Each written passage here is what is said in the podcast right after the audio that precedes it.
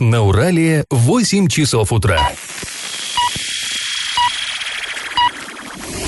В эфире немного аналитическая, немного юмористическая и слегка музыкальная передача «Заварники» на радио «Шансон Орск». Для лиц старше 12 лет. Доброе утро, друзья! Вы слушаете радио «Шансон Орск», программу «Заварники» и ее ведущих нас, Эльвиру Алиеву. Всем привет! И Павла Лещенко. Ну что же, мы сегодня с вами поговорим о многих-многих-многих новостях. Ну, в частности, наверное, самое главное о ЮМЗе, какие там, а, что, что новенького происходит, а там происходит.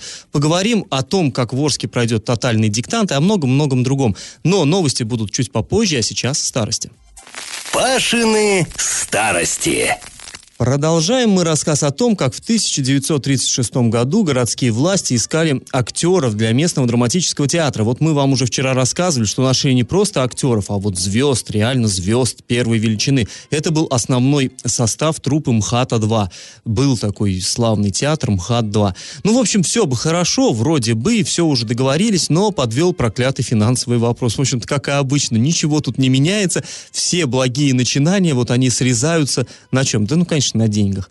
Так вот, тогда область пообещала городу Орску деньги на то, чтобы выкупить имущество этого МХАТа-2, чтобы ну, заключить договоры трудовые с э, актерами и так далее. И, ну что область, что всегда область делает? Она, конечно, задержала платеж. И э, актеры, в общем, разбежались буквально вот, э, проскочили между пальцами. Э, не получилось завербовать, это именно так называлось э, вербовка, не получилось навербовать вот этих актеров, эту труппу, и я оказался в довольно таком двусмысленном положении, вот этот уполномоченный Орских властей, который приехал в Москву с такой вот э, миссией. И э, следом за областными властями отказались от своих обещаний и спонсоры, промышленные предприятия, которые там Ормедь золото и вот эти все, которые вроде бы обещали поддержать э, городские власти, а тут, ну, коли уж э, область отказалась, то им-то куда. И вот, в общем, как это описывается в документе, который хранится у нас в Орском архиве. Вследствие несвоевременного перевода денег за имущество договор был расторгнут. Наш представитель, будучи командированным в Москву и не чувствуя за собой поддержки, вынужден был отказаться от вербовки группы артистов. В настоящий момент это мероприятие не может быть осуществлено. Конец цитаты. Но все-таки орские власти не отказались от идеи привести из Москвы, ну, хоть одну звезду, хоть одного артиста высокого уровня, высочайшего уровня, я бы сказал. И вот, э, что еще продолжается этот же документ. Был заключен договор с худруком, заслуженным артистом республики Ларионовым, который является для нас весьма ценной и желательной кандидатурой. Ну, кто ж такой худрук Ларионов? Вот э, сейчас уже, ну, мало кто может вспомнить эту фамилию, а на самом деле тогда это был один из ведущих артистов э, СССР тогдашнего. Ну, единственное, что тогда, конечно, не было так распространено кино, и не было звезд вот в нынешнем понимании, да, которые из каждого утюга их видят, там, какого-нибудь Уиллиса. Конечно, такого еще не было. Все-таки он был театральным актером, но в Москве его авторитет был колоссальным. Вообще, это удивительный человек, вот этот Ларионов, который, кстати, стал основоположником Морского театра. Алексей Ларионов его звали. Он а, одним из первых получил звание заслуженного артиста РСФСР. То есть это было-то по тем временам еще, ну, мега круто.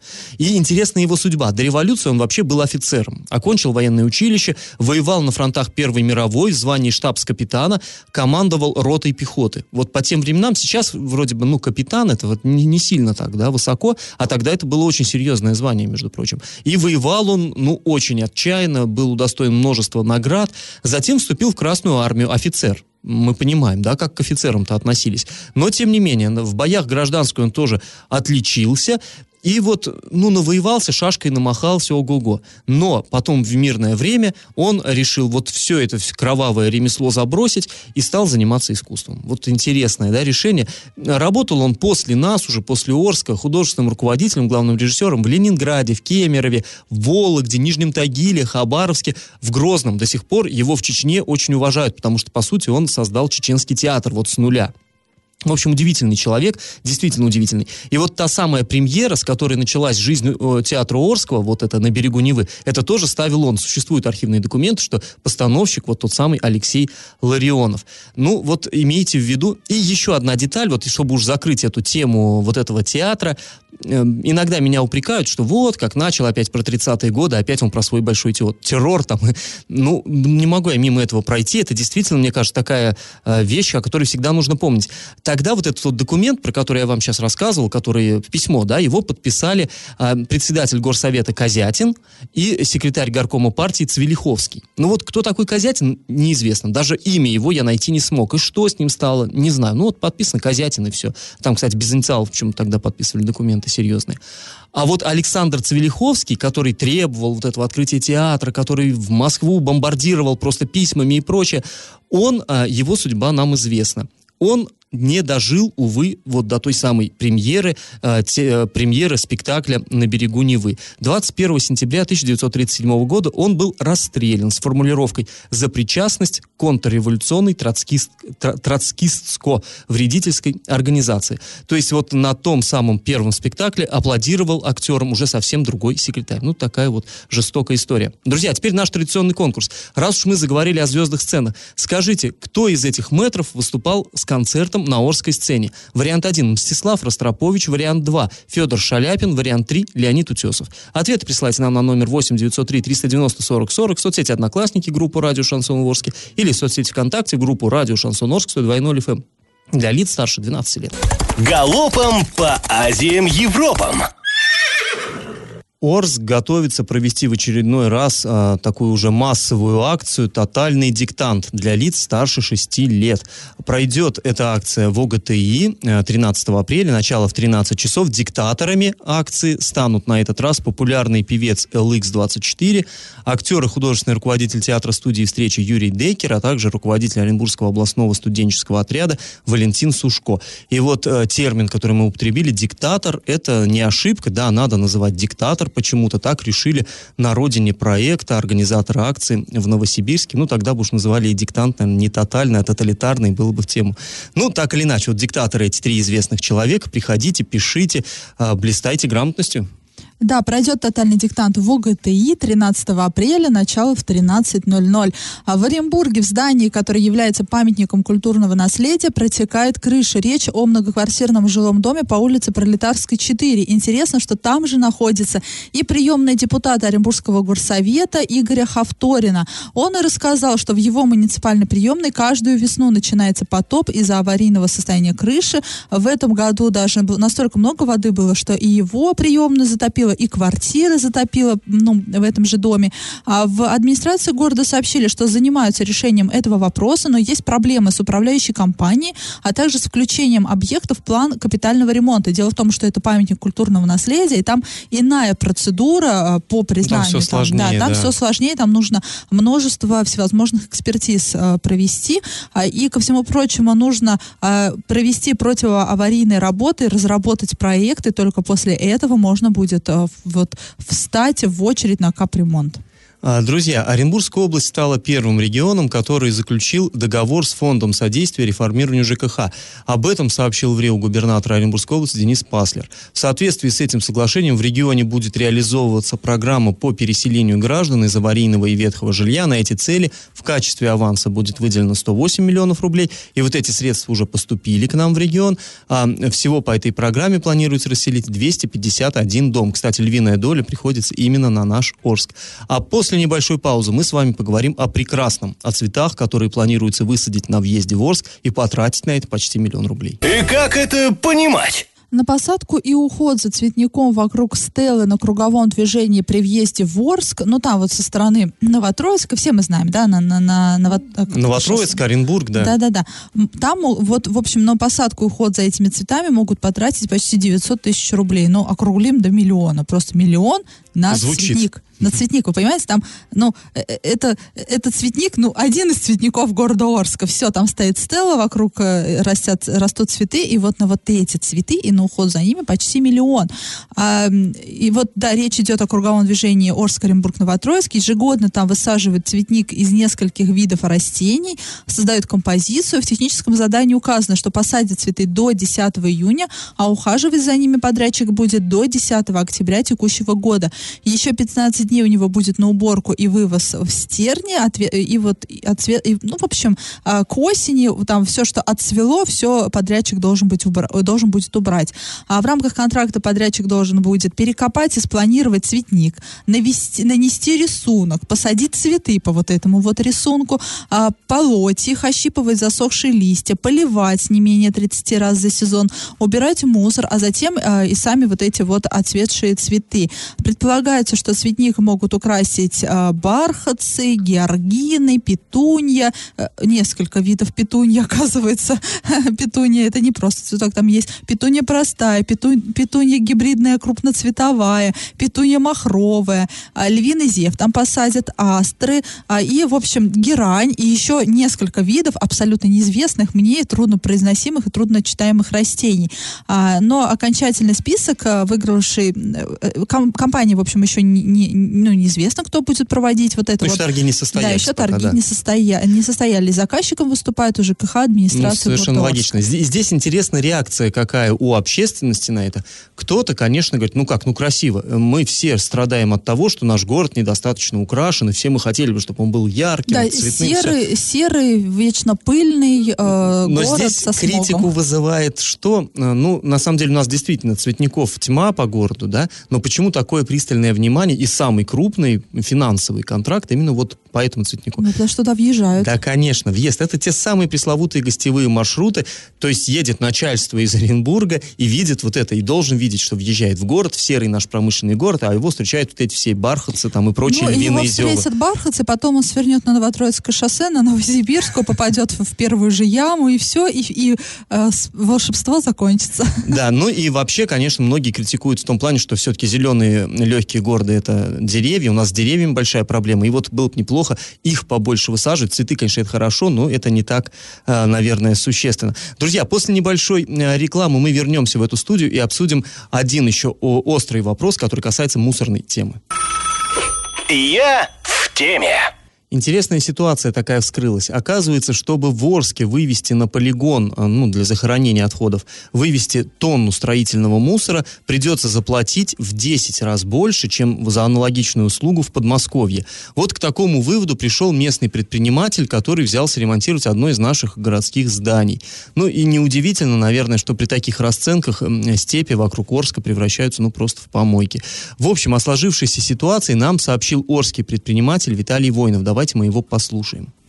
Занимаюсь сейчас реконструкцией одного из объектов в Орске. И, соответственно, э, возник вопрос вывоза мусора строительного, который при любой стройке, при любой реконструкции возникает. Мне один из наших подрядчиков городских, кто делает у нас много объектов, в том числе для администрации города, написал смету. Общая смета там всего ремонта получилась там на 446 тысяч. Это и наружные работы, и внутренние работы. Но когда я начал внимательно смотреть смету, я увидел, что 200 тысяч из этих 446 занимает уборка и вывоз мусора. 2500 рублей за тонну сейчас стоит вывоз и утилизация мусора. Такие безумные цены. Парадоксальная ситуация, что я, например, могу привезти щебенку щепзавода уже вместе с доставкой дешевле, чем утилизировать строительный мусор. Специально не поленился, посмотрел ценник Московской области. В Московской области стоит в 10 раз дешевле. 250 рублей. Видимо, они считают, что арчане в 10 раз богаче москвичей. Мне предложили другие подрядчики, а что ты переживаешь? Дай 500 рублей сверху камазисту, и тебе вывезут в какую-нибудь лесопосадку под Орском. Вот только у нас скоро не Орск будет, а свалка. Ну вот, кстати, действительно, если выехать хотя бы вот в любую сторону из Орска, проехать буквально там 500 метров, и вот это, вот эти свалки, они вот есть, они, э, их видно. Потому что, как сказать, ну вот я не хочу, конечно, оправдывать тех, кто так делает, но я понимаю, что если перед тобой стоит вот тогда, а, заплати там, условно говоря, там тысяч десять выброси за то, чтобы отвезти этот мусор и вывалить законно на полигон, или сэкономить эти 10 тысяч, но это сильный соблазн, на самом деле, серьезный соблазн. Э, Да, здесь э, сложно осуждать, понятное дело, что это все неправильно. Это делать. незаконно, Но давайте, надо да, штрафовать, спросим, мы всё спросим понимаем. себя, как бы мы поступали, это хорошо, вот, ну, я, я с таким не сталкивалась, у меня не было выбора, но вот Да, ты не ремонтируешь да, большие здания. Да, 400 тысяч ремонт, из которых сам ремонт обойдется обойдется там в 200 Да. тысяч, и, еще столько же нужно заплатить, чтобы все утилизировать. Но это, это уму непостижимо, да. И, кстати, у нас была уже история э, другая, немножко другая. Вот э, спустимся, да, с этих больших сумм э, сюда к нам. Там люди просто сами решили провести субботник. Они соб- собрались, там какой-то клуб у них, они собрались, убрались а, и э, повезли вот этот мусор на полигон. И им сказали там тоже заплатить там немалые деньги, там за э, сколько-то, за какой-то вес 500 рублей. И там у них набралось там Ну, там просто они тысяч. в автомобильной тележке, насколько я помню, там повезли, да, и пришлось вот это все платить, там, серьезные суммы. Да, но на самом деле у нас э, можно вы, э, вот, э, законно утилизировать мусор и бесплатно. Нужно просто уточнить эту информацию, там э, в администрации есть какие-то дни, когда принимают мусор бесплатно. Это Вот, от населения, не от юрлиц, видимо. Ну, это я не знаю. Ну, на самом деле, в любом случае, это очень такая тема сложная, но, как нам кажется, она серьезная, потому что действительно речь идет именно об экологии, потому что э, загаживается территория вокруг города, это, это очень серьезно. И мы направили официальный запрос в администрацию, чтобы нам объяснили вот эту ситуацию, почему такие тарифы, кто их при- принял. А, может быть, там что-то, какие действительно есть тонкости, как-то можно это обойти и договориться, чтобы по льготным тарифам утилизировать. В конце концов, город, я думаю, в этом заинтересован сам, чтобы люди дисциплинированно вот вывозили этот мусор и все делали ам, по закону, не, не, при этом не влезая в такие бешеные расходы. То есть мы к этой теме, пожалуй, вернемся, когда вот э, какая-то ясность нам настанет со стороны администрации. А после небольшой паузы мы вернемся в эту студию и поговорим об очередном продлении простоя на Юмзе. Я в теме. На Армета Юмс в Орске вновь продлили простой в очередной раз, на этот раз уже до 16 мая. Об этом нам сообщили работники предприятия. Напомним, что Юмс находится в простой, ну или полностью, или частично с 12 сентября 2018 года, то есть уже ну, очень серьезный срок прошел. А, прокомментировать вот эту ситуацию мы попросили Ярослава Черкова, председателя Федерации профсоюзов Оренбургской области. Вчера-сегодня идут работники, пишут заявление о продлении до 15 мая. Частично были выплачены средства по заработной плате за январь, то есть, ну, там такие суммы как бы достаточно небольшие, то есть в итоге на сегодняшний момент даже заработной платы по январю окончательного расчета нет. Там все равно сохраняется. Там разные суммы в районе там 2000 рублей были выплачены работникам. Пока мы как бы никакой информации о дальнейшей жизни нет, знаем, что на этой неделе ориентировочно в четверг случится заседание кредитного комитета, как понимаем, в Газпромбанке. Мы так понимаем, от этого будет какие-то дальнейшие движения вообще по запуску производства. Ну, а вот э, вы поняли, да, получается, что люди сидят на двух третьих зарплаты, но задержки эти две колоссальные. трети ему их и, и эти две трети их не платят. Да, То есть не люди платят. сидят, э, не знаю, что там на бумаге написано у них, люди сидят без зарплаты.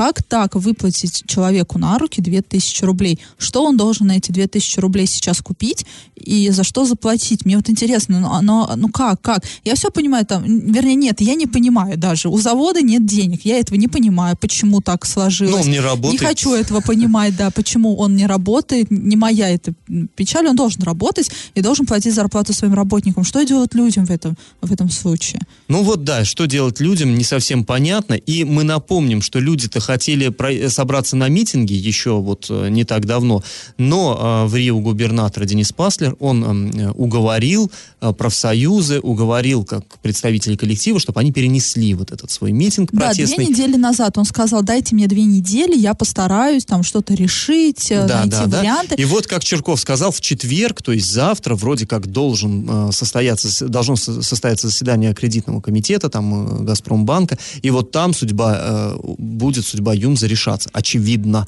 при участии непосредственно того самого Паслера. То есть мы будем, конечно, скрестим пальцы и будем ждать завтрашнего вот этого вот итогов завтрашнего этого совещания. Не факт, что завтра мы о них узнаем, но надеемся, что вот на днях как-то все-таки какая-то ясность будет Я внесена. думаю, если что-то сложится благотари- благоприятно, пресс-служба Дениса Паслера уже быстренько опубликует Ну пост да, в Инстаграм.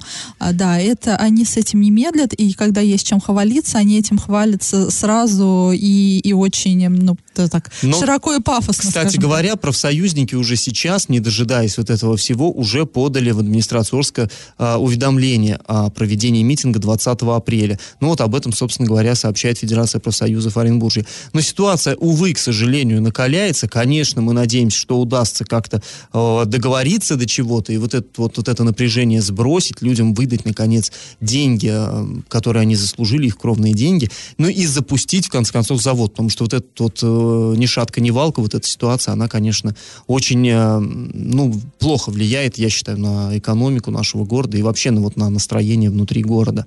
А, друзья, сразу после небольшой паузы мы с вами поговорим о новшествах, которые вводятся в нашу систему здравоохранения. И как это понимать? И вот тут у нас такая немножечко возмутительная новость а, появилась накануне в федеральных средствах массовой информации. Минздрав разработал порядок и сроки предоставления медицинских документов, их копий и выписок из них. А выдача медкарт на руки, возможно, будет а, запрещена. И чтобы получить выписку, пациент должен будет либо обратиться в учреждение, где он проходил терапию, делал какие-то анализы, а, либо исследования. Обращение должно быть в письменной форме, форме с указанием личных данных, либо же в электронном виде в случае, если у пациента есть электронная подпись. А, сроки получения выписок составляют один месяц. То есть ну, вот вы... То есть вы посетили врача, потом ситуации, пишете ему заявление, да? чтобы он дал вам выписку оттуда, чтобы идти к другому, допустим, врачу, и вы можете ждать месяц, я так понимаю. Я тоже так понимаю, но это какой-то бред. Вам нужно получить, например, а, информацию, что у вас пройдена флюорография, да, и вам что, идти? Обычно там быстренько пишут на, на листочке, да, э, в регистратуре, что да, все нормально. А тут что, получается, месяц ждать нужно будет, чтобы тебе сделали отметку о том, что у тебя все нормально. Но э, мы, в общем, э, это вот та самая, наверное, оптимизация. Она вот она. И вот в таком виде тоже пытаются сделать все хорошо, как, видимо, там в Европе, в Америке, да, где уже все давно перешли на электронные медкарты и на прочее-прочее. Но э, вот сейчас эта система придет в наш Орск, и она просто и мы просто столкнемся, вот ну, я не знаю с чем, с ну, вот, знаешь, мы, мы уже сталкиваемся с этим маразмом. Вот я по себе могу сказать, есть действительно удобный сервис, э, электронная запись там на прием к врачу. Это очень удобно, это очень здорово. Все бы хорошо, так она не работает. Вот я пытался записаться на прием к врачу э, через госуслуги, где я зарегистрирован, все нормально, все отправляю запрос, мне говорят, а, а, ну нету такого врача нет в моей больнице, которая прикреплен. Начинаю начинаю звонить, разбираться, как нет, если вчера еще был, говорят, ну, что-то ваша больница пока не предоставляет данных, там, какие врачи, когда принимают и так далее. То есть сервис есть, но он не работает. А здесь тоже будет сервис, можно будет э, запрашивать там электронные эти копии, но вряд ли все это будет работать в наших условиях, и просто-напросто старой системы уже не будет, а новой еще не будет, как это у нас обычно и случается. Да, у нас э, э, от старого отказываемся, новое не успеваем строить, но тут немножко погорячились, да, а сказано все-таки, что рентгенограммы, флюорограммы, фотоизображения по результатам врачебных манипуляций будут выдаваться на руки, будут выдаваться на руки и оперативно. А вот что касается медкарт, а, индивидуальных карт беременной, а вот эти вот обменных карт, истории родов, а, протоколов патологоаномического вскрытия, все это на руки получить будет нельзя. И, и я опять э, немножко не понимаю, медицинская карта, она моя. То есть она моя заведомо. Ну, наверное, а, подразумевается, что кто-то может э, взять твою карту и получить доступ к твоим вот всем сокровенным секретам. Выдавайте тогда карты по паспортам, я не знаю. Но карта, она заведомо моя, это мой документ. Это как взять у меня паспорт, э, где-то там закрыть в своем сейфе и выдавать из него выписки э, в течение месяца, тогда, когда мне они понадобятся. Но это моя, моя вещь, которую я приношу в медицинское учреждение, чтобы врач в, в моей карте делал э, записи о состоянии моего здоровья здоровья, чтобы я в любой момент могла воспользоваться этими записями, и вдруг врач ош, ошиб, ош, ну, ошибся в этот момент, да, поставил неправильный диагноз, чтобы я могла ему предъявить э, претензии по вот этим записям, чтобы у него не было возможности их как-то уничтожить, вырвать из медкарты, еще что-то. Ну, вот пусть сейчас меня простят, да, врачи нашего города, но, но я вам не доверяю. Ну, это правда, не только я вам не доверяю, вам не доверяют большинство жителей города, потому что у нас уже были истории, да, а, там, со, со, со смертями детей, когда потом выяснялось, что определенных записей нет в медкарте. Ну, по словам родственников, их просто вырывали, убирали. Или мне что, мне нумеровать страницы, чтобы, ну, да, вот я, я подвержена вот этой вот теории заговора, я действительно ну, не доверяю нашим медицинским учреждениям и людям, которых э, в них работают. Не потому, что они плохие Ну, врачи, а а потому, теперь- что есть много прецедентов всевозможных. Теперь контролировать еще сложнее будет их э, вот да, они теперь смогут на законных основаниях сказать, что нет, мы вам не дадим вашу медкарту, и вы никогда ничего не докажете. И, и- или, или что, мне после каждого приема фотографировать мою медкарту, а мне еще скажут, нет, нельзя. А вдруг это не ваша Да медкарта? Я так понимаю, что медкарты как таковой, наверное, и не будет, будут переходить на, электронный формат. У Паша, прекрати. Когда мы еще перейдем на электронный формат, когда у нас многие врачи даже не научились пользоваться компьютерами а, и печатать. Ну, ты сам рассказывал там истории, да, вот эти Ну всевозможные, когда а, э, человек печатает одним пальцем. Но нужно и компьютерную грамотность врачей повышать. И вообще вот этот уровень обслуживания, как мы можем перейти на новый вот этот цифровой уровень, когда мы еще в, сре- в сре- в средневековье живем и э, в очередях простаиваем э, полдня. Ну, это, это уму непостижимо. Друзья, а сразу после небольшой паузы мы поговорим о том, что же происходит на дне нашей Оренбургской области. Новость дна. Арчанка, превысив пределы необходимой обороны, совершила, ну, случайно, в состоянии аффекта, не знаю, совершила убийство своего сожителя. А сначала в семье разыгралась ссора, это вот у нас традиционно так все вот эти истории начинаются. Словесная перепалка перешла в рукоприкладство, мужчина с ножом в руках стал нападать на ну, женщину, схватил ее за волосы, ударил по лицу, ей удалось выхватить нож из рук нападавшего, и конфликт, ну, этим конфликт не закончился, и действуя в целях самозащиты и опасаясь за свою жизнь, женщина, женщина ударила ножом а, мужчину в область грудной клетки и в живот. Ну, то есть она сама а, оборонялась. А, но интересно, ну, мужчина умер по дороге в больницу, и а, действия п- подсудимой а, квалифицировали как э, превышение пределов необходимой обороны. И в качестве обстоятельств, э, смягчающих наказание, суд учел раскаяние и э, совершение преступления впервые и на- назначил наказание э, сроком на один год э, в... э, Ограничение Да, свободы. свободы, а- ограничение свободы сроком на один год. То есть, ну, в тюрьму она не попала.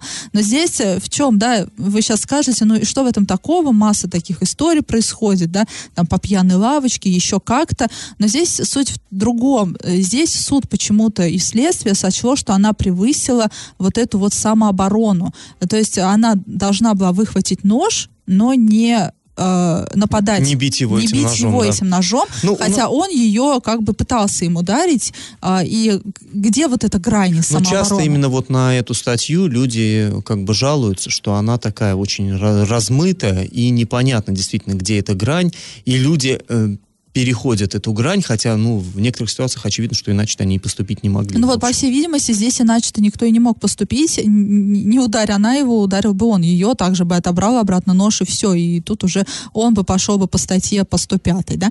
А, ну, в общем, друзья, ведите себя хорошо, не ругайтесь и не хватайтесь за ножи в случае ссоры. Вот до чего это может довести. А если у вас накипело, то не держите в себе, пишите нам во все мессенджеры по номеру 8903 390 40 40. Пишите в Одноклассники в группу Радио Шансон Орске и ВКонтакте в группу Радио Шансон Орск 102.0 FM эм для лиц старше 12 лет. Раздача лещей. Ну что ж, мы в начале этой программы спрашивали, кто из метров э, выступал на сцене Орского театра. Ныне это ДК «Великан». Так вот, в 1941 году из Ленинграда в тыловой Оренбург эвакуировали ле- легендарный просто Малигот. Это Ленинградский малый опытный театр. Это, э, оперный театр. Там тогда играл на виолончели э, Мстислав Ростропович. Но он был совсем молоденьким еще. Он не был, конечно, супер какой-то звездой, э, но уже тогда был очень талантливым юношей. И вот он с гастролями посещал наш э, военный Орск. И вот я зачитаю просто, как он вспоминал об этом спустя десятилетия. Э, цитата. «Я ничего не забыл. Помню, как мы с артистами малого оперного отправились в Орск. В насквозь промерзшем вагоне нам выдали по одному одеялу. Я лег и подумал, что хорошо бы сейчас уснуть и никогда уже не проснуться. Среди ночи вдруг почувствовал тепло. Негнущимися пальцами ощупал то, что на мне лежало. Оказалось шесть одеял. Каждый отдал свое. И вот эти шесть одеял я никогда и ничем не оплачу. Конец цитаты. Ну вот так орские попутчики спасли юного гения. Ну а он их отблагодарил своей игрой. В общем, правильный ответ сегодня Мстислав Ростропович один. И победителем у нас сегодня становится Татьяна. Татьяну мы поздравляем. Друзья, слушайте нас на подкастах в разделе «Заварники» на сайте урал56.ру для лиц старше 16 лет. Слушайте в своих мобильных App Store, Google Play в помощь. А на сегодня мы с вами прощаемся. Этот час вы провели с Эльвирой Алиевой. И Павлом Лещенко. Пока, до завтра. Завариваем и расхлебываем в передаче «Заварники». Каждое буднее утро с 8 до 9.00 на радио «Шансон Орск». Для лиц старше 12 лет. Радио «Шансон». СМИ зарегистрировано Роскомнадзором. Свидетельство о регистрации Л номер ФС 77 68 373 от 30 декабря 2016 года. Для лиц старше 12 лет.